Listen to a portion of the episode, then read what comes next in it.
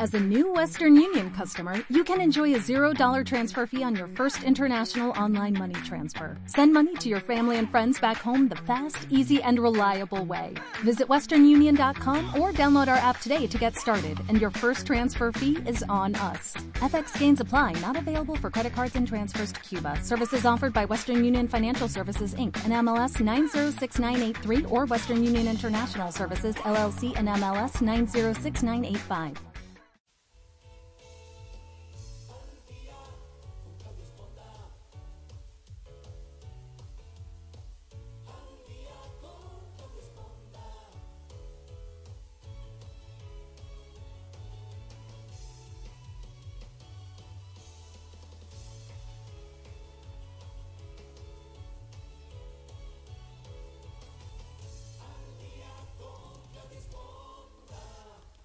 Muy buenos días, me da como siempre muchísimo gusto saludarlos aquí en el programa Al Día. Yo soy Claudia Esponda y siempre es un placer poder estar con ustedes. Eh, quiero mandarles un saludo como siempre a toda la gente que nos escucha en España, a toda la gente que nos escucha en Latinoamérica, en México, en los Estados Unidos. Quiero invitarlos cordialmente a que se suscriban a nuestros canales de YouTube, este, para que puedan tener acceso a esta información, trato siempre de motivarlos porque seguramente si no ha escuchado usted un programa hoy, puede entrar a todos los programas que hemos transmitido en el pasado y seguramente habrá al menos uno que estoy segura que será de, su interés. Entonces, pues les recuerdo, por aquellos que no lo saben, que estamos en Periscope, Apple Podcast, Google Podcast, iHeartRadio, este, Spotify, muchísimas plataformas para que usted pueda suscribirse a estos canales y ser, este, pues, compartir con nosotros un poquito de toda la información que tratamos de darle.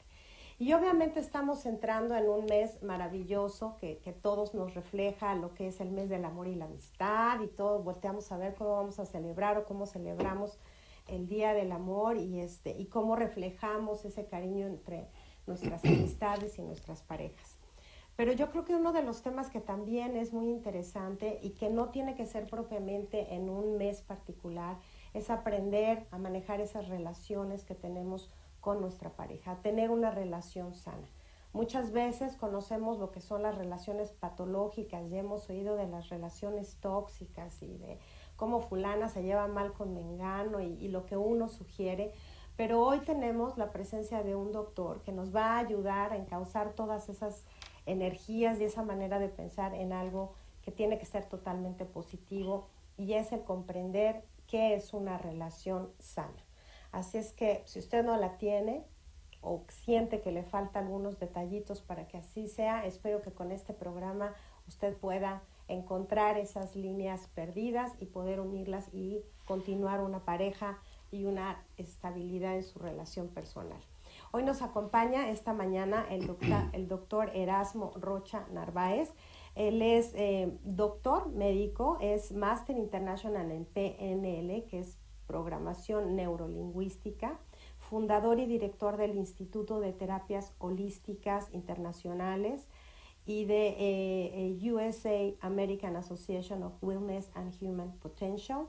Es expositor en los Estados Unidos y en diferentes partes de México hace certificación en Life Coach, en PNL, ha ofrecido muchísimos seminarios, talleres, conferencias sobre inteligencia emocional, coaching de negocios, entre muchos, muchos otros. La verdad es que leyendo su, su este, currículum, pues era muy complicado poder elegir de qué hablar, pero pues yo estoy segura que después de escucharlo van a entender por qué el día de hoy nos acompaña. Muchísimas gracias, doctor Erasmo. Ya andaba atrás de ustedes desde hace varios, varios días, pero no sí, se me gracias, Claudita. Buenos días. Saludos a todo tu público de todas partes. Un gusto estar aquí con Claudia. Y sí, ya habíamos visto de vernos un poco, pero no coincidíamos con fechas. Pero bueno, pues no hay fecha que no se llegue y aquí estoy en tu programa con mucho gusto. Y es que usted viaja por todos los Estados Unidos y también en México. ¿verdad? Realmente está como que en mi destino de, y mi pasión viajar conocí todo México por ahí de los noventas y, y del 2010 y ahora Estados Unidos. Tengo muchas ciudades eh, donde los latinos quieren mejorarse, quieren no nada más soñar, sino quieren hacer y me encanta poner mi grano de arena para ayudarles. Me encanta. Y me encanta que al, al, principio de, antes de que entráramos al área, estamos hablando que sí es cierto que hay muchos cursos de desarrollo personal y de crecimiento. Y bueno, mucha gente incluso va a las iglesias y todo el mundo estamos tratando de encontrar la verdad absoluta y de, poder, de, cómo poder ser mejores personas, mejores padres, mejores parejas. Sí. Pero ¿cuál es la diferencia, por ejemplo, con sus cursos y talleres, doctor? El proceso es que la gente no cambia por conocimiento, cambia por experiencias. Fíjate, nosotros no cambiamos por consejos porque cuando aconsejas tú dices cómo resolverías ese problema. Ten fe, ten paciencia, pero al que está enfrente no se formó en la fila de la paciencia ni la fe. Un verdadero coach tiene que encontrar qué sí le dio la vida para conseguir sus logros. Y entonces en los seminarios no te aconsejamos, no te motivamos, eso es pasajero. La motivación es serotonina en tu cerebro por cuatro o cinco días, te inflas, llegas a tu casa y sigues siendo el mismo, que no cambió nada. Yo aprendí a través de 30 años que tengo con esto de escribir, de investigar, de dar seminarios. Eh, yo me cambié a mí mismo y quiero comentarlo porque cuando uno aprende, uno puede enseñar a otros. Pero cuando lees un libro, nada más transmites ideas. Y aprendí que uno cambia por vivir experiencias. Entonces traemos con nosotros a la niña interior, al joven interior, al este, divorciado interior, contigo, aconsejándote. Y si no vamos y los sanamos a ellos, tú no cambias, tú nada más eres el reflejo de esa vida. en coaching de negocios, por ejemplo, le digo a los alumnos, cuando tú piensas en negocios y hacer fortuna, ¿a quién escuchas en tu cabeza? A tu papá, tu papá, tu mamá, tu abuelito, que tuvo una empresa, ¿no? Que trabajaron de campesinos, y obreros, que no fueron, que no fueron millonarios. ¿Qué, te, te, van a aconsejar? Es como pedirle a un divorciado que te dé consejos para mantener Estás preguntándole a tu papá que, que, se pelea con tu mamá sobre el amor y te dice no crees en las mujeres, todas son iguales y tal. Qué horror. Entonces, lo que yo hago para que entiendas el contexto es vamos a poner esas personas en tu corazón de donde deben estar y deja ponerte en el cerebro a Steve Jobs, a Carlos Slim, al doctor Erasmo, para que los escuches a partir de ahora. Y es un proceso que he encontrado formas de ir a las partes cerebrales donde están las ideas. Tu presente es tu zona frontal del cerebro. Tu pasado está en la parte parietal, temporal y en la occipital. Hay técnicas para ir a esa parte del cerebro y hablar con el adolescente fracasado que se sintió menos, que bullearon y que sigue sintiendo que lo tienes, que sigue siendo tu fuente de inseguridad y decirle, espérame campeón, estás en etapa de preparación. Esto apenas es tu, lucha para mejorarte. Tus resultados son de aquí para adelante. No evalúes tu vida por el pasado, sino por lo que vas a hacer a partir de ahora. Le simbras esas neuronas y sales empoderado permanentemente, no motivado. Cambia tu estructura de personalidad. Yo tengo frases muy hechas porque como que definen y, y le digo a la gente que si no sanas tus raíces, no sanan tus frutos. Tú no puedes mejorar un árbol echándole agua a las hojitas y a las plantas y a las flores. a la raíz? A las raíces. Y desde ahí me he metido a trabajar con procesos desde constelaciones familiares con programación neurolingüística, diseño para que veas que esto no es de que lo ves en cualquier curso. Los pongo a negociar su karma como lo aprendí en la India. La gente en estado meditacional le dice a su imagen divina, la que tengas cada quien. ¿Sabes qué? Voy a ofrecer llevar juguetes a los niños pobres, voy a juntar ropa, y si es posible me sea tomado para el karma que traigo, porque me pasan cosas malas siendo persona buena, creo. Y entonces traemos karma. Y digo a la gente, ¿qué puedes perder? La gente va a la India a hacer eso, ¿por qué no lo hacemos si vemos tu vida? No arriesgas nada. Y la gente cambia, Claudia, la gente siente como que a nivel inconsciente dice, no soy tan mala persona, me, me voy a dejar de boicotear. El objetivo es que tú salgas mejorado. Y si tengo que hacerte una limpia prehispánica, y si tengo que hacerte hipnosis ericksoniana, y si tengo que hacerte proceso de regresión, lo voy a hacer. Porque creo que tú viniste a cambiar, no a comprar información para saber mucho, pero seguir siendo el mismo.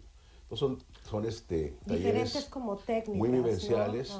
Son 12 seminarios que doy, uno diferente. Y, y, la verdad ni publicidad hago. La gente acaba un grupo y ya platicó a todo el mundo y sigo yendo. Y ciudad que agarro no me sueltan. Tengo yendo a Dallas, Texas como ocho años. Ya, pero, pero, es cierto, yo creo que muchas veces todos o, de, o quizá mucha gente acude a seminarios, sale muy motivado, sale muy contento, va a cursos de terapia de codependencia. Y a las tres meses sigue peleándose con el marido y sigue gritándole a los hijos. Y aunque hay ese verdadero interés, es porque algo no hace un switch, ¿no? Yo creo que Desgraciadamente, mira, Conmigo había gente que llegaba y el paciente te va a mentir porque no quiere ser mejorado. Y fíjate lo que te voy a decir. Somos tan dados con la autoestima tan baja por herencia generacional, hijos de la fregada en el inconsciente colectivo desde la conquista, todo lo que quieras suponer, hace que hagamos trampas del auto boicot.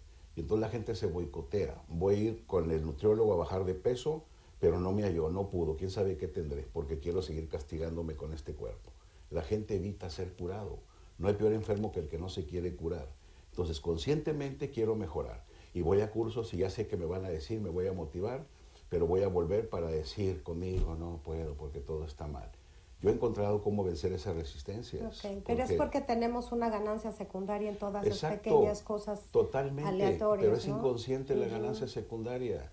Eh, ganancia secundaria pagar lo malo que fui. Entonces no te permites ningún cambio, pero buscas para quitarte la culpa de no hago nada por cambiar mi vida. Ya hay que entender desde dónde viene. Totalmente. Yo creo que mucho de las relaciones, ya para entrar un poquito en el tema de pareja, es precisamente porque a uno nos pueden dar diez mil consejos. Yo, yo escuchaba a muchos papás decirle a sus hijas, ese hombre no te conviene, y no te cases y él sí, de repente son matrimonios que tienen mucho éxito o por el contrario, este es el hombre perfecto, cásate con él y de repente resultaban unos matrimonios terribles. La gente no sabe para qué quiere pareja.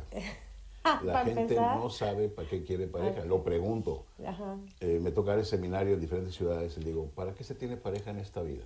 Y desde aparearse sexualmente, desde para no estar solo, para que me den amor, y nadie me dice para facilitar la trascendencia mutuamente, que para eso se tiene pareja. O sea, para tener hijos, ¿o qué? Todos piensan que eso, pero la trascendencia es tú vas a ser mejor ser humano porque tu pareja te apoya, y él va a ser mejor porque tú lo apoyas. Para eso encontraste a tu porrista de vida.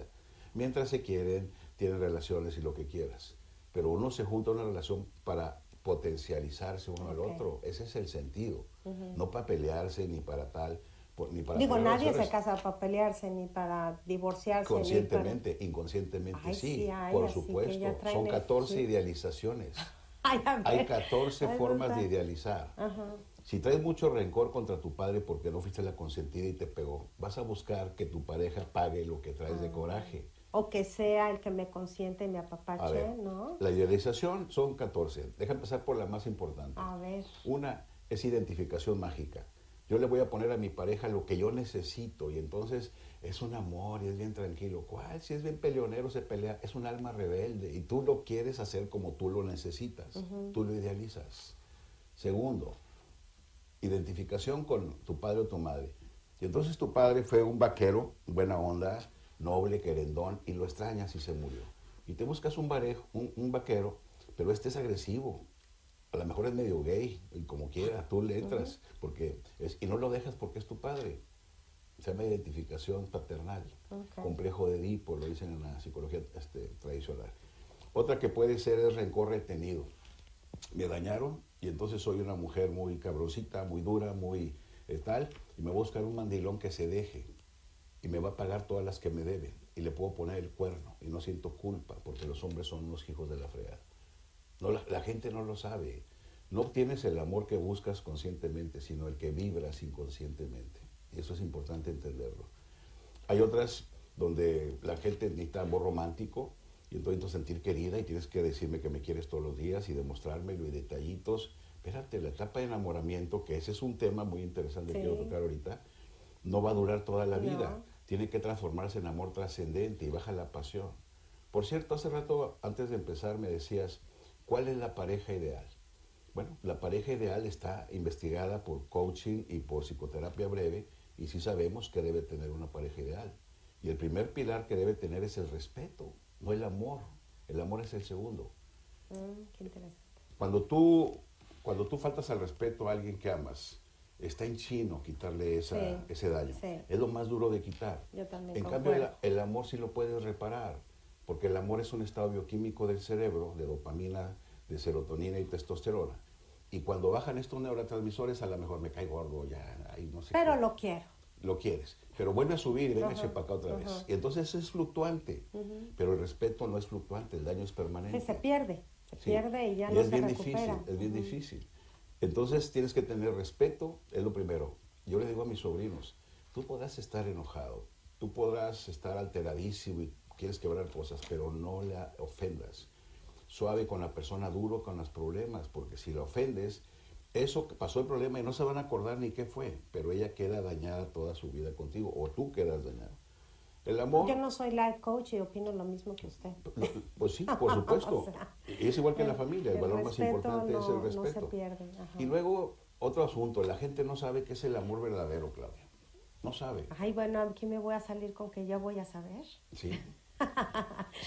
Me encanta porque la gente llega y madura y de todas las edades a los cursos. Y le digo, vamos a encontrar características del amor verdadero.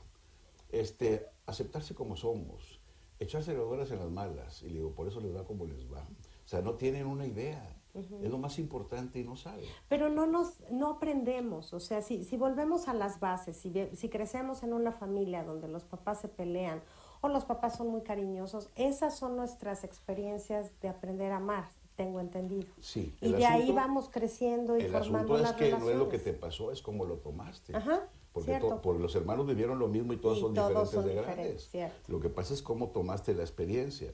Fíjate, el amor verdadero tiene que tener pasión. Si no hay pasión, entonces Sí, son amigos, si no, son si otra no cosa. te late cacahuate. Debe pues haber intimidad, debe ser la persona que más debe saber de ti, tú de él. Debe ser como que todo le cuentas. Y tres, debe haber un compromiso de yo contigo y tú conmigo y bye. O sea, no hay más gente aquí. Le- el amor, los divorcios se dan porque se rompe una de esas tres patas. O, o deja de haber pasión, entonces empieza a haber pasión por, por otro lado. Deja de haber intimidad, ya no le cuentas, no le guardas cosas y empieza, eso empieza a fracturar. Y tres, deja de haber el compromiso, sales con otro, sale con otro. y tal. Son las tres cosas que rompen realmente la relación. El compromiso es el engaño y todo eso, o sea, en eso cabe todos los procesos. Pero la gente no lo sabe. Y fíjate, Pero no existe, no se incluiría aquí también, por ejemplo, algo que para mí me parece que es importante, es como que es admirar y respetar a tu pareja. O Ah. sea, si, si uno voltea a ver a su pareja y no es lo que, si no lo admira en alguna de sus áreas, también se empieza como que a debilitar todo eso. Tengo, o sea, es mi mira, sentir. déjame decirte, A ver. la idealización de las personas es voy a buscar a alguien que me dé lo que no tengo.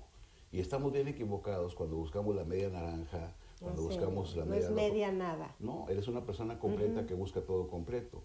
Y cuando, fíjate, hay un ejercicio que hago para que te des una idea de eso que acabas de preguntar. Pongo a la gente en trance y lo regreso hasta la infancia. Y ahora búscame qué tenía la primera personita que te atrajo del sexo opuesto, tu primer amiguito. Era atractivo y era alegre. Primer novio, atractivo y alegre. El segundo novio, atractivo, deportivo, no sé qué, tal y tal. Y encuentras un parámetro que todos los que te han atraído se parecen en algo Ok. al final se llama la línea del amor. Y luego la pregunta interesante, ¿lo buscaste por necesidad o por similitud? ¿Eras igual que él? ¿O ocupabas lo que él tenía porque no lo tenías? Te sentías fea y eras triste. Y entonces toda la vida buscaste gente que te diera. Si tú buscas gente que te dé y le admiras que sea inteligente, eso es una dependencia, porque tienes que sentirte inteligente tú, tienes que sentirte valiosa tú para que no ocupes que lo tenga esa persona y lo aceptes y lo ames como es, para que no le exijas. Pero uno no ama a sus iguales. Uno ama a sus iguales O también. sea, por eso digo, si uno no admira, a pues, no, ¿cómo creas conmigo? A ver. o sea, Si la persona tiene potencial, hay un error en esto, mira. Hay un montón de personas, de mujeres en los cafés, platicando juntas, treintonas, cuarentonas, sin pareja, en todos los restaurantes en México. y en todos lados, ¿eh? Y, en- No sí, lo sé. Y hombres ves un video nada más, o sea, no se juntan en bola. Y la mujer le preguntas, ¿por qué están solas? Yo tengo muchas alumnas, son casi puras mujeres, ¿sabes? Porque mire, doctor, soy, soy este, licenciada, no voy a andar con uno que no estudió. Es que voy al gym, mire el cuerpo, no voy a andar con un panzón. Tengo el carro no sé qué, no voy a andar con uno que trae más. Y entonces hay un ejercicio que hacemos y le digo, ponme 20 características del hombre ideal, 20. Órale, tienes, pero para ponerle milloneta, que ojo azul, quieras. tal y tal. Y luego búscame tus tres no negociables. ¿Cuáles son tus tres no negociables? Que tenga lana, que sea este, muy inteligente y que, Que me respete. Que me respete. Ok, aunque no te ame. Ah, no, pero es que no. ¿Por, por cuál te lo Ajá. catafixio? Porque estamos en los tres nada más. Bueno, que me ame, que sea millonario y que sea inteligente. Aunque no sea fiel. Oh, que la- No, pues que me- la gente no sabe qué está buscando y se van por las apariencias. Entonces tienes que buscar tus no negociables. Y si los tiene tu pareja, él va a hacer por ti lo que tú necesites. Le vas a ayudar. Entonces no puedes encontrar a alguien que aparte de que lo amo, que me es fiel y que tal, lo admiro porque es súper no sé qué. Espérate, ayúdalo. ¿Tú crees que es bueno para él? Ayúdalo a tenerlo. Y si te ama, lo va a hacer. Uno puede construir o destruir por amor. Pero si tú le exiges de entrada y no es como tú, resulta que tiene tus tres no negociables, pero lo estás alejando porque no es todo lo super orador y super liderazo. Espérate, ¿qué querías? ¿Un líder o alguien con quien construir una vida? Y yo creo que también dentro de eso que me estás comentando, este, viene una característica muy, muy curiosa. Esas expectativas que uno hace para crear una relación perfecta, ¿no? Yo oigo, y más en día, que la gente tiene como un listado de lo que quiere en la vida. De repente son unas expectativas, de, de, de, hecho hasta escuché una vez un chiste de una señora que decía, yo lo quiero fiel, cariñoso, católico, esto, y al final pues lo único que quería era un compañero, ¿no? Este, esas listas con esas altas expectativas. Están mal, totalmente. O sea, es, es, es, ilógico, Somos gente imperfecta buscando ser feliz. No hay una relación perfecta, no existe, nunca la vas a tener.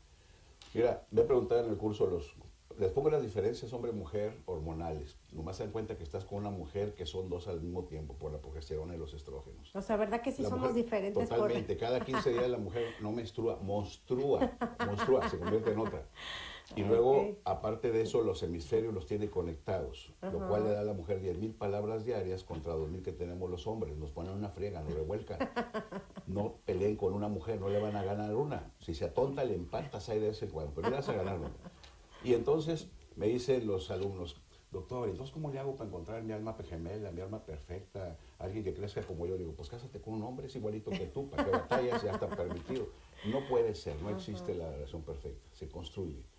Y hay una sustancia que en ningún curso escuché cuando yo estaba en mi preparación que me lo dijeran, lo descubrí. ¿Cuál es la sustancia que hace que la relación tormentosa, hormonal, bioquímica inicial de enamoramiento, que se llama endodrogadicción emocional, estás drogado por tu dopamina, fabricas, sí, ves, lo ves hermoso, que dura de seis meses a un año y medio prox o hasta que ya vives con la persona. ¿Qué hace que esa pareja, ella se pone gorda, ya no se arregla porque está embarazada y él sigue ahí pegado? Y que después de 30 años en las bodas de no sé qué, oro y plata, se siguen juntando y aunque se pelean y viejo, quién sabe qué, vieja, y ahí Hay una sustancia que provoca la sensación de pertenencia, que para mi consejo oh. final sería, en una relación, sería, trata de buscar esa sustancia, porque si la fabricas, van a aguantar, no se van a dejar, van a reconstruir, van a buscar como sí, y en la balanza al final del día vas a decir, fui feliz con todo y lo que nos agarramos. Seamos citocina ese neurotransmisor de la relación permanente, estable, que permite que aguantes y que digas quiero estar con esa persona. Ya no hay sexo porque tenemos tal edad o a lo mejor no hay tanta intimidad, esta se va a la lotería, yo soy serio, pero ahí están, se pertenecen vitalmente, es decir, construye. La oxitocina es la que siente la madre por sus hijos, es la cuando nace, aumenta enormemente. Entonces, esa personita va a ser tu hijo toda la vida te, da la pertenencia energética, emocional, vital, y te liga a tu hijo y, no puedes dejar de buscarlo. Pues se fabrica en la pareja, se fabrica después de la etapa este, de, química cerebral, donde estás todo apasionado, serotoninado, este, estimulado sexualmente por la testosterona. Se calman esas un poco. Y si fabricaste este, oxitocina, esa relación puede trascender. Y a final de cuentas, no existe perfecto eh, una relación un hombre y una mujer, somos variables. Pero eso hace que tengas una vida feliz, es decir, aceptablemente feliz en esa relación. Ahora, muchas veces hablamos de la felicidad en la pareja y platicamos que la felicidad se la tiene que procrear uno, ¿no? No hay parejas felices, hay gente, personas felices que se juntan en pareja. Si tú no vas feliz a una pareja buscando que te hagan feliz, es una codependencia. Si lo buscas como una salida para tu soledad o para para sacar el, clavo otro que te dañó, vas a sufrir de nuevo. Si tú no logras ser feliz sola, no vas a ser feliz con nadie. Esto se logra este, desarrollando esas habilidades, esa creencia, esa autoestima de una manera individual. Sí, tienes que sanarte. Si tú o sea, todos necesitamos trabajo en... Fíjate en esto, eres observador y te vas a dar cuenta. Hay mujeres muy gritonas con los hijos, con la marido. No muchas, pero sí hay algunas. no, no me incluyo. pero sí hay. No sé si aquí en San Antonio, en esta, pero en muchas partes sí hay. El asunto es, tú pregúntate, lo que hizo el niño, lo que hizo su pareja, es justifica los gritotes y escándalos o histeria de la mujer. ¿De dónde viene esa fuerza? Nosotros cuando la vida nos aprieta, nos sale lo que venimos llenos. Si alguien te empuja con tu taza de café, tiras café porque venía llena de café. Cuando la vida te empuja, ¿qué tiras? Entonces, si la mujer viene llena de rencor porque la engañó el anterior, porque no fue la consentida, porque le hicieron quién sabe qué en otra relación, la energía no se destruye, se transforma y la trae dentro. Y mueve tantito y está llena de coraje, o de depresión, o, de, o de frustración. Y entonces el estímulo no es suficiente para esto, pero ella trae y ocupa donde desgastar. Entonces el asunto es de que si no nos sanamos personalmente, vamos a afectar la relación. Venimos heridos, vamos a sangrar sobre la pareja actual porque no hemos podido curarnos. El estado de amor no es un estado de una persona que te da amor. Estar enamorado es estar lleno de amor con o sin pareja. Es estar lleno de amor por la vida, por los árboles, por Dios, por tu familia, por lo que quieras. Y encuentras a alguien igual y es genial esa relación. Pero si estás triste, deprimida y frustrada y buscas una persona que saque, eres adicta al amor. No estás buscando sentir amor, eres adicta porque el amor genera serotonina, dopamina y como no hay otras fuentes en tu vida, te vas sobre esa. Todos los seres humanos somos hambrientos de serotonina, Claudia. Sí, todos necesitamos amor. Todo lo que No, pero el arte también da serotonina, el deporte da serotonina, los amigos, pero también las drogas, el alcohol, el tabaco y las relaciones adictivas sexuales dan serotonina. La única diferencia entre los seres humanos es cuál es tu fuente de serotonina, tóxica o sana. Lo ideal es buscar sanas. Pero cuando tu relación tóxica te da un poquito de serotonina, eso explica las relaciones tormentosas. no lo puedo ah, dejar. Me pega, me maltrata, violencia, pero me acuerdo de la serotonina, volteo para acá, soledad, broncas, conflictos, pobreza, abandono, pues me voy otra vez porque ahí hay poquito de serotonina. Es como el chocolatito que le das al, Por supuesto, en, terapia, en terapia y en los ejercicios que hacemos es buscar fuentes alternativas de serotonina. Y entonces tienes que buscar que esa persona a través de la música, de la arteterapia, de la laborterapia, crear un jardincito zen, este, cultivar gallinas en el rancho, cualquier cosa, te fabrica, siempre te fabrica serotonina y te permite salir de esas drogadicciones o de ese estado adictivo sentimental. Ahora, hay etapas donde uno puede canalizar esas energías de una manera positiva, porque digo, si, si al primer noviazgo ya empiezas a tener como choques con parejas y empiezas a aprender otro lenguaje del amor, se puede a ciertas etapas empezar a cambiar esa manera de, sentir, de expresarse. en cualquier etapa se puede. Eh, y no llegar, digamos, uno de edad adulta ya súper dañada y con 20 mil broncas. Totalmente. Los modelos repetitivos hablan de un patrón interno. Todos los hombres son iguales, todos los que tú te buscas. Porque es que todos son agresivos, infieles y tal, los que tú te buscas, porque los que quieren ser felices checan en tu mirada, se conectan inconscientemente ven que no estás programada para ser feliz y te sacan la vuelta. O sea, no traemos lo que queremos tener, sino lo que transmitimos, como todo en la vida. Entonces tú tienes que sanar tus raíces, porque incluso traemos herencia generacional por constelaciones. Hay mujeres que están duplicando, eh, a mamá le hicieron sufrir, yo voy a hacer que paguen los hombres. Las tuve tías solteronas, y renegaron mucho y aunque no las conociste, genéticamente se supone que hay una herencia emocional heredada. Sí, porque no todos sabemos la historia de, nuestros ancestros. Pero lo que o sea, conscientemente me refiero. Pero tienes que aprender a desligarte, porque si físicamente te pareces a la tía, a la abuela, no sé quién, emocionalmente también. Incluso en pobreza, en forma de ser. Y estás duplicando. Y de pronto te metes, abres tu mente y te metes a, a ver a cartas astrológicas védicas o este, tipología conductual y, encuentras información que no está tan loca que dices a la fregada. Si la lógica es que estoy siendo como esta persona, tengo que soltarlo. Y, pega muy duro.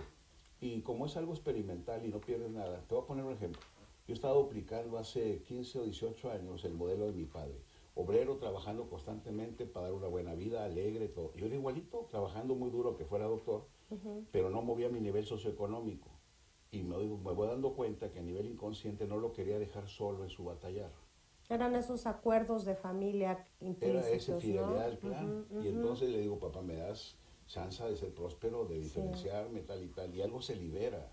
Y entonces a nivel inconsciente, como todo es metafórico y simbólico, haces cosas como esas, cambia tu estructura y generas otras cosas, cambia la vida. Cambiar el inconsciente, que es el jefe de nuestra vida, cambia nuestro resultado. Y esa ha sido mi labor todo este tiempo. Ahora sí, entrando ya, digamos que una relación de pareja, cuando hay una persona que está sanando en muchas de estas cuestiones personales y otra que no, ¿cómo se puede gestar esta, buscar o mejorar esa relación sana? Porque yo sí veo en, muchas parejas que hay alguien que trata de mejorar en su relación y otra la otra parte que no. O sea, eh, es una excelente pregunta. ¿Hasta dónde debo insistir para mejorar una pareja que no quiere mejorar? Sí, sí. Hasta donde tu autoestima te lo permita. Cada vez que tienes una relación sexual con alguien, cambia tu karma. Se hace un karma de pareja. Mm. Se hace un solo destino. Y chécate, o checa amigas, o checa personas, o platica. Pero la gente va así en su vida. Y tiene una pareja, conoces gente, no, no importa, sales con alguien, no. Pero ya más o menos una relación, hay relación sexual o hay un poco más de interacción sentimental. Y entonces cambia tu vida para abajo, para arriba. O te va mejor. Y chécate, las relaciones trascendentes en tu vida te han o dejado estable o hacia abajo o hacia arriba, pero nunca quedaste eh, igual como estabas. Como que mejoró, cambió tal y tal. Entonces ahí te das cuenta qué karmita trae tu pareja. O sea, desde que llegaste me fue la patada. voy a hablarle a varias de mis amigas, me voy a decir, deja este inmediatamente. Y entonces tienes que hablar con tu pareja y decir, vamos a terapia, vamos a sanarnos, vamos a mejorar. Ya desde que llegan, yo, yo di terapia muchos años, antes de, hasta que me jaló la docencia y, ya me saturé de cursos y tuve que por ética dejar de consultar porque no los atendía como debía, viajaba demasiado. y, y tienes que buscar una prioridad y preferí formar gente que cambia gente. Hago muchos coaches, tengo muchísimos grupos en muchas ciudades, porque creo que impacto más con ese trabajo que yo solo. Se multiplica el trabajo, ¿no? Y entonces las parejas llegaban y algo más me decían, vengo a terapia de pareja. ¿Y tu pareja? No, es que está trabajando, pero yo le digo, no, o sea, ya empezamos mal. Es que yo he escuchado mucho, y no me dejarás mentir, que la gente dice, es que cambia tú y entonces cambia todo no, tu en absoluto, cambia tu mamacita, señor. Chámela para acá, ven tú acá a terapia. Para empezar, la terapia, eh, déjame aclararte algo, y al público. La gente supone que ir a terapia es para ya ser felices, dejarnos de pelear. No, fíjate que no. Terapia de pareja es para que los dos sean felices juntos o separados. Voy a hacer que sigas junto bien o que te separes bien. O sea, mi, mi punto es que tú estés No te voy a dar terapia para que quitarte la depresión por todas las cosas que te hace. Olvídate, estás loca. Me voy a, voy ir en el infierno si hago eso. Te voy a empoderar para que tengas los pantalones y te salgas de una relación tóxica. Y si tu pareja se enoja y dice que yo no sé qué, tráelo para acá. ¿La quieres o no quieres? seguir o no? ¿En serio? Entonces, tenemos que centrarnos bien. Por autoestima baja, por es que la mujer fue educada a tener culpa, a ser la que debe ser el centro, a si algo falla la mujer está mal, a ser centro de amor y el hombre duro y tal y tal. Lo vemos en los seminarios de relación. lo vemos en la calle, ¿no? La mujer anda ahí con los hijos. Porque la herencia. Y entonces la mujer intuye, y no tiene que ver con su estrato cultural ni con su preparación, intuye que ella es la que tiene que buscar cómo mejorar la familia. Y si es más madura. El asunto es de que cuando está mal el otro y lo ves y tú crees que cambiando tú va a cambiar, estás mal. Está mal, te está manipulando. Te está manipulando. Esto es alguien que realmente quiere cambiar. Un hombre maduro dice, pues sí, soy violento, soy agresivo, no quisiera hacerlo. O sea, Ay, pues ya estamos hablando como de gente muy elevada. La verdad es que es muy raro que la gente reconozca en sí sus debilidades y fortalezas. sus fortalezas uno las aplaude, pero las debilidades es, ay, no, ese eres tú, tú que me ves así, tú que Hay no... lucha por el poder ¿no? de mujer y no quiere reconocer.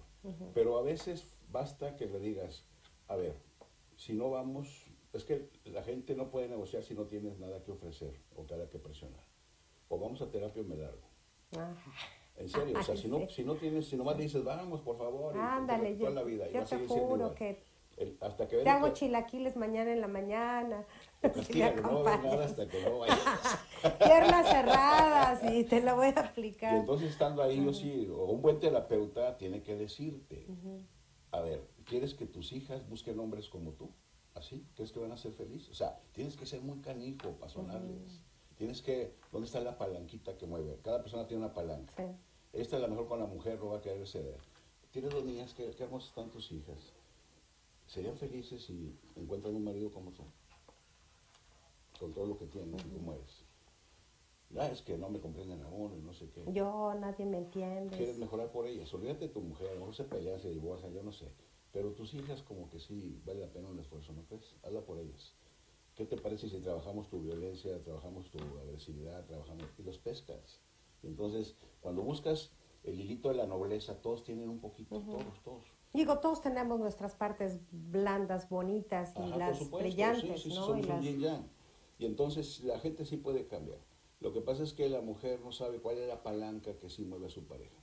Y también el hombre, ¿eh? déjame decirte que me ha tocado ver claro. hombres que han sido maltratados, Por humillados, que este, Y es lo que menos porque todavía que fui humillado, por, este, engañado, no sé, y que se sepa, no, entonces son más calladillos para decirlo, pero sí existe totalmente. Es que la mujer se ha empoderado, pero algunas que venían dañadas y empoderadas son más canijas. O sea, y es la realidad. O sea, la gente supone que, que el poder de la mujer y sanar y la compensación que empezó desde el 60 del siglo pasado, cuando toma, se- se- es dueña de su tiempo porque puede controlar su sexualidad y no embarazarse, de ahí empezó la compensación.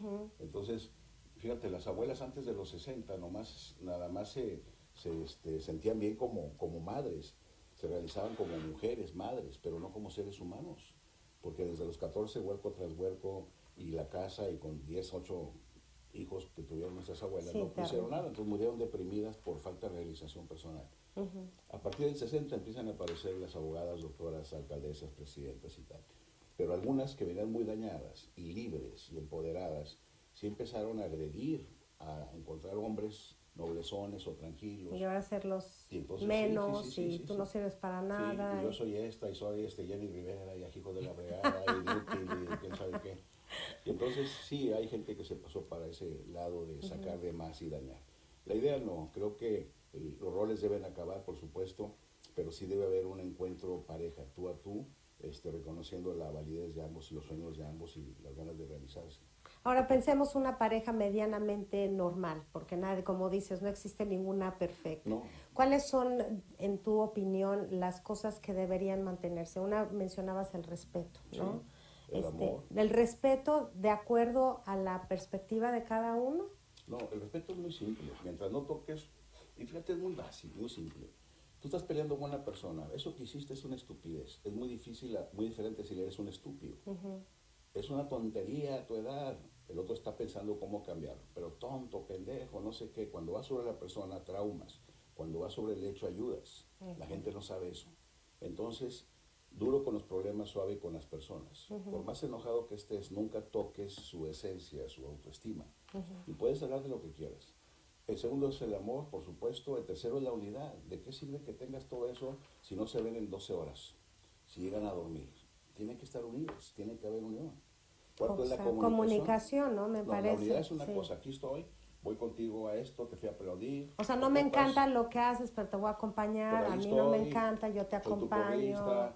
tal, o sea, voy al fútbol contigo porque no tienes con quién ir, yo te apoyo y estoy, o sea, a unidad. Y. Cuentas conmigo. Y no de palabra, no de like, ay, te di like a lo que pusiste. Yo voy a ir Te vi en. Facebook, Sí, sí, honey. sí. La unidad es, aquí está mi, mi hombre, mi mujer conmigo a un lado. Es importante esa fortaleza. Eh, comunicación, las parejas que hablan resuelven, las parejas que, siguen se callan. Tal y tal, sí, Es que habemos, habemos los, este, eh, ¿cómo se llaman? Agresivos pasivos de que la ley del hielo. Sabes cómo huele. Y eso, es Eso es terrible, eso- es peor que decir. Bueno, déjame decirte los... A ver. Deja acabar con los pilares, solo te digo los síntomas del amor tóxico. Ok. Para que, Bueno, yo quiero hablar de todo lo positivo. No, pero la gente debe saber porque a lo mejor Sí. una y no me doy cuenta. Hay, hay un punto, es que es- eso que te estoy diciendo es un test que hago en los seminarios del amor, es uno de los seminarios que. Entonces es un test para evaluar una pareja, es bien simple, del 1 al 10 qué tanto respetas tú, del 1 al 10 qué tanto amas, no de sentirlo, de expresarlo, de que el otro lo sienta, de decirle te quiero, es importante en mi vida, abrazar. Qué guapa Del estás uno al esta diez, sí, mañana. totalmente, Te del ves uno al diez. guapísimo. El 3 es comunicación, qué tanto hablas, expresas, no te guardas cosas, tocas temas y sabes escuchar en la comunicación. El cuarto es este proyectos afines, fíjate. Eh, si no sabe la pareja para dónde va, si tu pareja dice yo quiero hacer esto y este negocio, no sé qué tal y tal, y no te sientes involucrada, es como que a la fregada, aquí esto se va a botar y yo voy para otro lado. Pero si tu pareja te llega a Pues yo quiero vivir en el rancho, no, pues yo quiero vivir en la ciudad, empieza a Así ver como así que, como que no "Oye, vamos para el ¿cómo mismo ves Si lado. nos compramos una casa de campo. Y tú quieres un acá?" depa y no... Sí, pero si tú sabes, y ya se pusieron de acuerdo, cuando estemos rucos nos vamos a ir a una... a un, Villa ahí en A una villa donde parejas no sé qué. Y, y ya saben los dos como que le da sentido de pertenencia, Ah, perteneces a algo.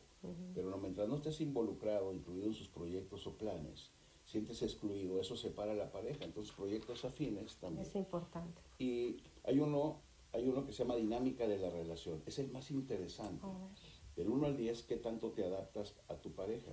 Y déjame decirte que en la dinámica de la relación no se mete nadie, ni la suegra, ni los hermanos, ni las amigas, ni la comadre. Lo deciden los dos.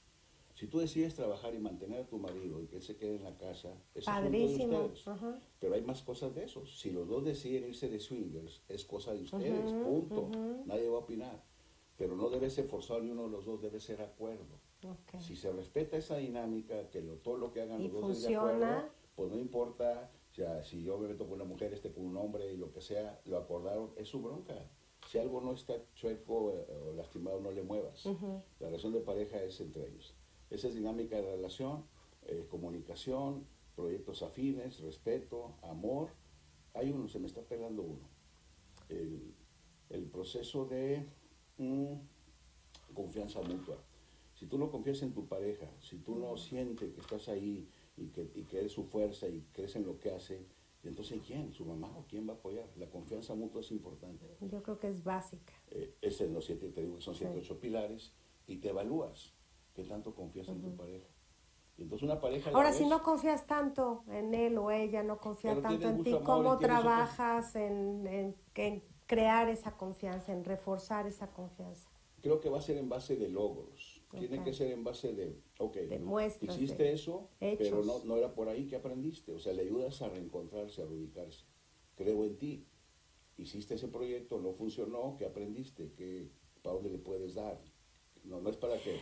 Tengo una pregunta ahí, doctor Sí. Erasmo, porque muchas veces la confianza, puedo confiar en que mi esposo o mi esposa es muy talentosa profesionalmente, puedo confiar en que es una buena madre o un buen padre o Ajá. proveedor, pero no confío, o sea, la confianza no es así como general, no, no, se no, va dividiendo en que, Sí, bueno, pero sí. no confío en que administra bien la lana, por ejemplo. Ajá. Y es súper fiel y es un hombre bueno.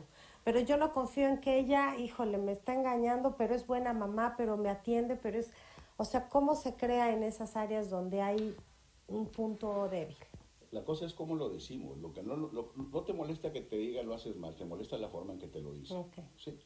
Si yo te digo, mira, vamos a organizarnos, yo me encargo de esto, así, así, yo administro, tú haces aquello, que eres buenísima en eso, ya te dije, yo me encargo porque estás de la patada.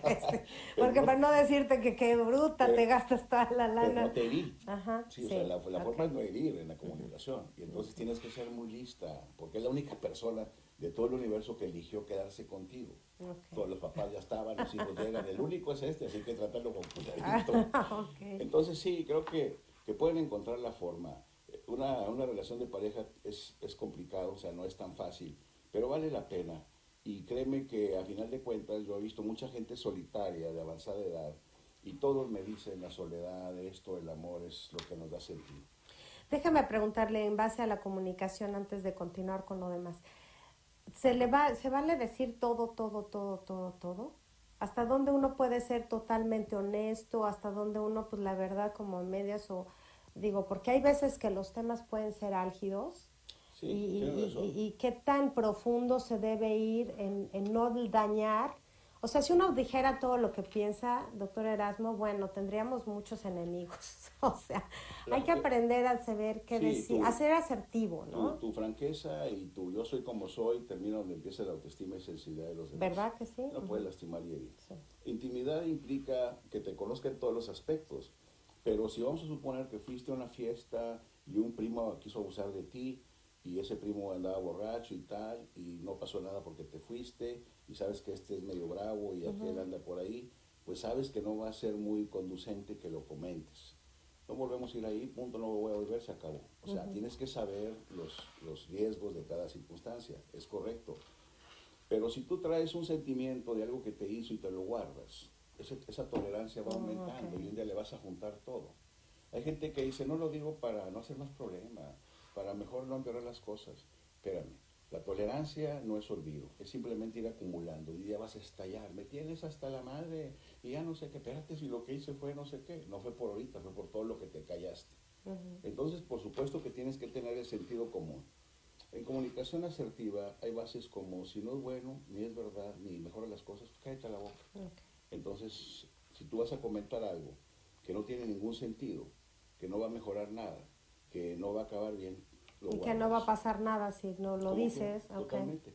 Entonces hay cosas que te puedes guardar. O que a lo mejor tu prima me tiró el chón y, y yo, sí, o sea, si te digo, te hace un bronconón familiar y que la Sí. fregada y tal y tal. Y ya dije, ¿sabes qué? Bájale, tú, estoy con... Y no, no pasó nada, ¿para qué te cuento si se va a hacer un mega problema? Pues hay que tener sentido común en ese aspecto.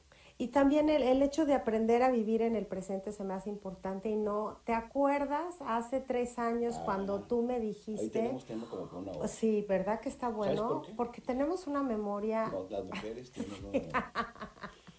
Se llama memoria emocional. híjole, sí, ¿Sabes- es que no se sabes- nos olvida. ¿Sabes qué ¿Cómo porcentaje tiene la mujer de, de memoria emocional y el hombre qué tanto? No, Los hombres de las cosas emocionales tenemos un 15% de recuerdo. ok. Si yo me peleo con él y somos amigos, ya cabrón, ya mueres y ya, y ya, si, si queda ahí. Sí. Ya, no, ya, ya nunca nos sacamos de, pero no se me olvidó lo que me viste. güey. No, ya, ya quedó, ya está bien, ay, de veras, así pasa. La mujer tiene un 90% de memoria Ouch, emocional. pobre de ustedes. Y fíjate, en terapia, Sí. yo cuando vi ese dato en mi maestría de psicoterapia, este, decía, ay, tan que exagerados. Cuando lo vi en la consulta, llegaban y decían, este, no, es que nos queremos poner de acuerdo para la educación religiosa de los niños, porque yo soy protestante, es católico, y la mujer, no. Muy dulce y muy tierna, ¿no? El problema es que este caballero, desde que andamos de novio, siempre ha querido lo que quiere hacer. Déjenme contarle. Ah, claro, sí. Esa es la memoria sí, emocional. sí. Todo lo que me hiciste, tengo el archivo. Sí. Y cuando me ganes una, te voy a sacar esta otra de acá, y esta, y esta. ¿Y eso cómo Y se este le se le hace? acabó las dos mil Entonces es natural en uno. En todas las mujeres. Todas tienen una memoria emocional tremenda. Ajá. No me acuerdo qué me hiciste, pero me la debes. Sí, Y no se me olvida. Y sacan montones de temas al mismo tiempo. Y este puede se hace una uno. ensalada de, de, de cosas cuando a veces hay una discusión, ¿no? Siempre. O sea, el- ¿por qué no le cerraste a la llave del agua y de repente porque tú en mil, en el Veces, 2008 y tal, me esto. viste feo y empieza uno? y sacas todo. Y este, espérate, igual me defiendo de esta, de esta, de esta. Le digo al Alejandro, no, mira, usa la técnica del oso. ¿Cuál es? Como cuando ataca un oso, hazte muerto y te quedas ahí tirado. y ya te olfatea, te da una patadita, se aburre y se va. No vas a poder. Sí, sí. No hay forma. Los hombres tenemos los hemisferios, el 90% de los hombres separados. Y entonces si hablamos no sentimos y si sentimos no podemos hablar. Cualquier O sea, definitivamente no pueden hacer dos cosas al mismo tiempo. No puedes sentir y hablar largo y tendido. Ah. No puedes. Si estoy enojado, no construyo muchas ideas largas, puras ¿Qué, expresiones. qué hay que hacer en esos momentos? Momentos de... La mujer sabe cuándo el hombre sí escucha.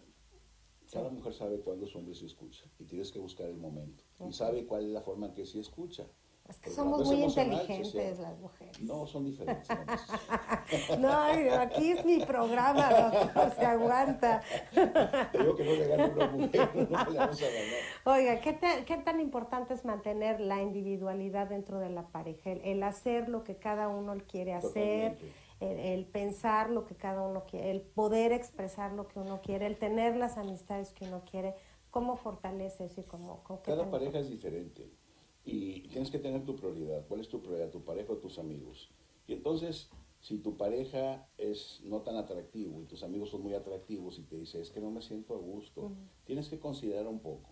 O sea, no hay una fórmula perfecta, Claudia, pero sí es tomar en cuenta un poco y se llama empatía. Ponte en los zapatos del otro.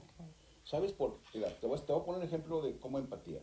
Le digo a las mujeres, todos los hombres buscamos sexo en la relación. No andamos buscando amor, andamos Sí. buscando sexo. Todas las mujeres andan buscando amor, Amor. felicidad. Y entonces el hombre es capaz de fingir amor para tener sexo. Sí. Y la mujer es capaz de fingir que le gusta el sexo y que es así, para, que le amor. den amor. Entonces, el, punto, el punto es básico en esta, en esta confrontación, es aprender a hablar claro de- con la pareja de lo que estamos sintiendo. Nosotros, si no estamos definidos, si buscamos nada más eh, que nos den amor, que nos den afecto y tal y tal, pero no comprendemos, ¿y por qué haces eso? Y deja ese trabajo y quieres dominar su vida, ya, estás No, afectando, estás haciendo egoísmo. Empatía es ponerte en los zapatos de los demás. Entonces ponte en los zapatos cuando tu pareja te dice, es que debiera ser así, ¿por qué haces esto? Tal y tal, espérame. O sea, desde la perspectiva del hombre, sí, tiene razón en esto. Y lo entiendes más, porque si sigues en tus propios zapatos es tu realidad. Sí, porque si uno piensa en la individualidad como solo voy a hacer lo que me quiere, pues no te cases, quédate sola, ¿no? Totalmente, tienes que adaptarte. Eh, Es como, como, como voy a ceder en ciertas cosas y en otras no. Pero ¿en qué no se debe ceder, por ejemplo? en las cosas que afecten realmente emocionalmente a tu pareja y tengan sentido lógico. Tengan sentido lógico. Te voy a poner un ejemplo. Trabajamos, somos pareja tú y yo, y me dices, mi jefe me acosa. Y me dice, ya no lo aguanto y la fregada. ¿Sabes que quiero que dejes ese trabajo? No, pero es que ocupamos el dinero. Quiero que dejes ese trabajo. O sea, no estoy a gusto. ¿Cómo crees? Y tal y tal. Si tú te aferras a ocupamos el dinero y no tomas en cuenta el sentimiento de él, es más pesado lo que está sufriendo o lo que siente que lo que puede aportar. Entonces tienes que aprender a la lógica de para dónde sí, pero tu pareja debe ser tu prioridad. Pero a también, que te pida cosas ilógicas, pero... Sí, sí, y eso, ya a eso me refiero. Hay gente que dice, no quiero que mi esposa trabaje, porque ella es feliz aquí a mi lado, yo le doy, pero la esposa quiere trabajar. O no quiero que mi esposa tenga esas amistades porque no me gusta. Se llama tercera posición. Y es como más de control que otra cosa. Se llama tercera posición, salta tercera posición. No conoces a ninguno de los dos. Mm. Ninguno. Este quiere que ella trabaje y se para su casa y tal y tal. Tú no tienes los pensamientos de este. ¿Cómo ves? No, pues injusto, ella tiene hecho de realizarse. Entonces nos falta un poquito la tercera posición. Y, y, hay cosas tan obvias. Lo que pasa es que el machismo muy arraigado y sutil. Porque muy cariñoso, si mi vida no muy te sutil, pero te controlo. Entonces, sí tienes que ver. Y para eso ocupas a alguien neutral. Yo les sugiero que busquen un coach de vida, que busquen un asesor, que busquen un psicólogo en tu ciudad y le preguntes, mi marido quiere que nomás la casa, yo lo quiero hacer feliz. Y cualquier bien preparado te va a decir tu trascendencia personal y tu realización como ser humano. O sea, checa eso, o sea, te va a centrar. No te va a decir, déjalo hacer, no. Mm. Nomás piensa en esto y evalúa o trae a tu pareja para platicar. No te casaste con una sirvienta, con una cocinera, con una tal. Es una mujer que tiene, un ser humano que tiene derecho a ser. Algunos ya, muchos millennials y toda esta gente ya no tiene broncas. Ay, no, ellos nacieron como que en una generación tienen un montón de broncas, pero esa no. Este, ya tienen otros los, los, roles y no les importa tal y tal. Pero sí tienes que, tienes que percibir eso. Una pareja se evalúa por qué tan felices son, qué tan estables.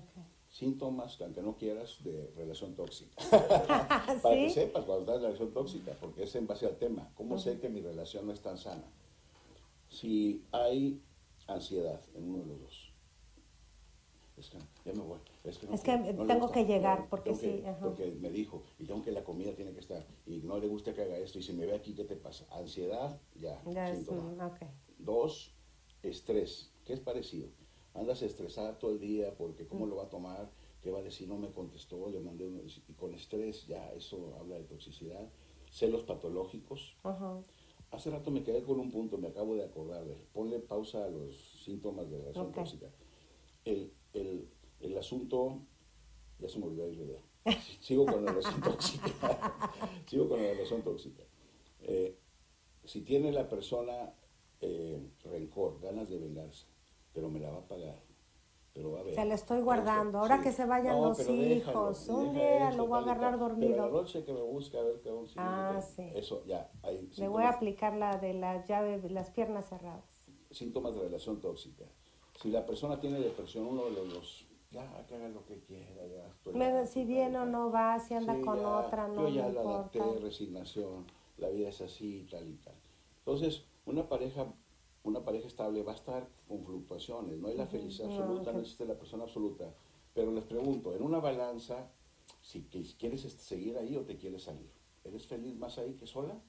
No, si soy feliz con todo y sus fregaderas, nos la pasamos bien. Bueno, construye lo que falta sobre eso.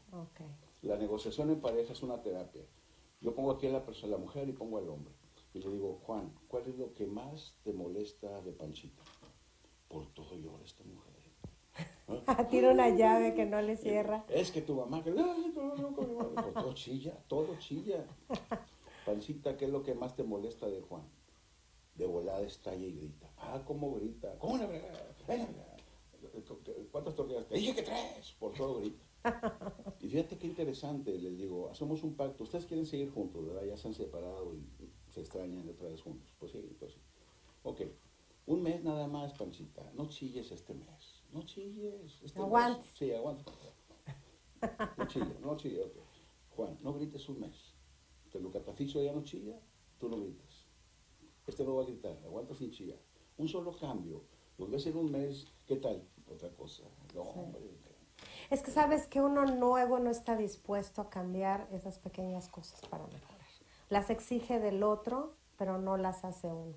Entonces, ¿cómo te exiges a alguien algo que no eres capaz de, de dar? la relación eso se mide, del 1 al 7, qué tanto accedes para mejorar la relación a cosas, qué tanto buscas cambiar y él también.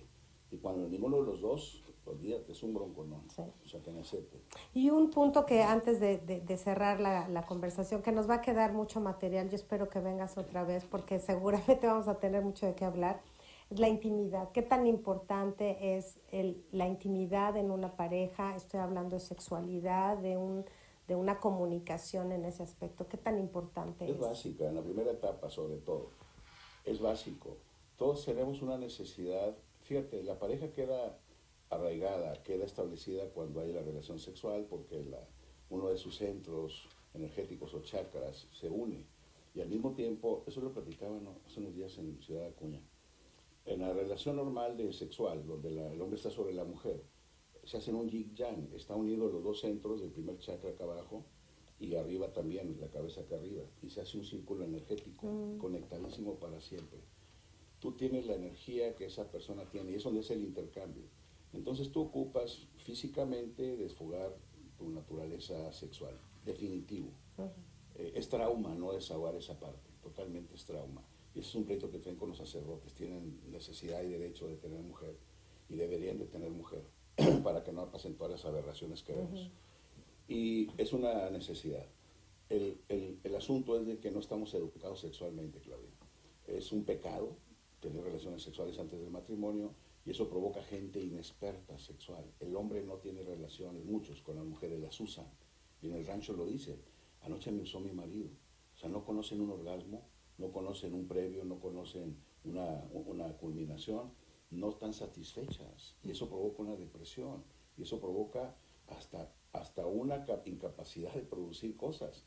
Yo en mi libro de bioenergéticas, de neurovibráticas, les hablo de que ese centro, el uno, el sexual, entre tu sexo y tu ano, ese es el que produce vida. Y hacia adentro te produce orgasmos, hacia afuera produce hijos y hacia afuera produce fortuna. Es con el que vas a hacer fortuna, con el que vas a hacer cosas. Todo lo que no existe vas a provocar son hijos tuyos también. Esa casa tú la hiciste, es creación tuya, ese rancho, un libro, lo que sea. Lo que y entonces, si está inhibido sexualmente, esa mujer no tiene fuerza. En esta vida consigue las cosas por energía, ni por actitud, ni por planeación, es la energía. Todos tenemos que ir al gimnasio y nos falta energía para ir. El vendedor que más energía tiene es el que más vende, el empresario con más energía. La energía es la que cambia las vidas. Y si no tienes energía creadora sexual porque no has tenido una vida satisfactoria, no creas cosas. Tan importante es. Es básico. Entonces, por otro lado, la, relación, la, la religión ha creado gente inhibida.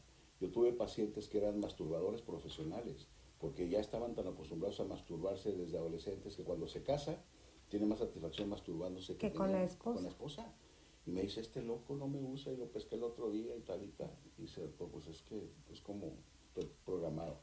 Ha inhibido muchas cosas, ocupan la educación sexual, ocupan desinhibirse y eso va a dar una vida plena. Y entonces no vas a sentir que cuando llegue la etapa de declinamiento, a la hora que le llega a cada quien, vas a tener que tuviste una buena vida, no una depresión porque nunca supe lo que era y te vas llenando de amarguras. Es de, totalmente vital, deben buscar un sexólogo, terapeuta que les ayude a encontrarse. Y fíjate qué tan importante es.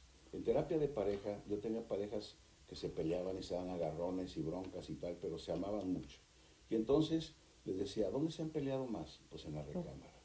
En programación lingüística vemos que anclan los lugares si tú en tu, en tu cama, ah, que es donde vas o en a la pasar, cocina. O... Pero en tu cama vas a pasar 30 años de tu vida. Son 8 horas que estás ahí.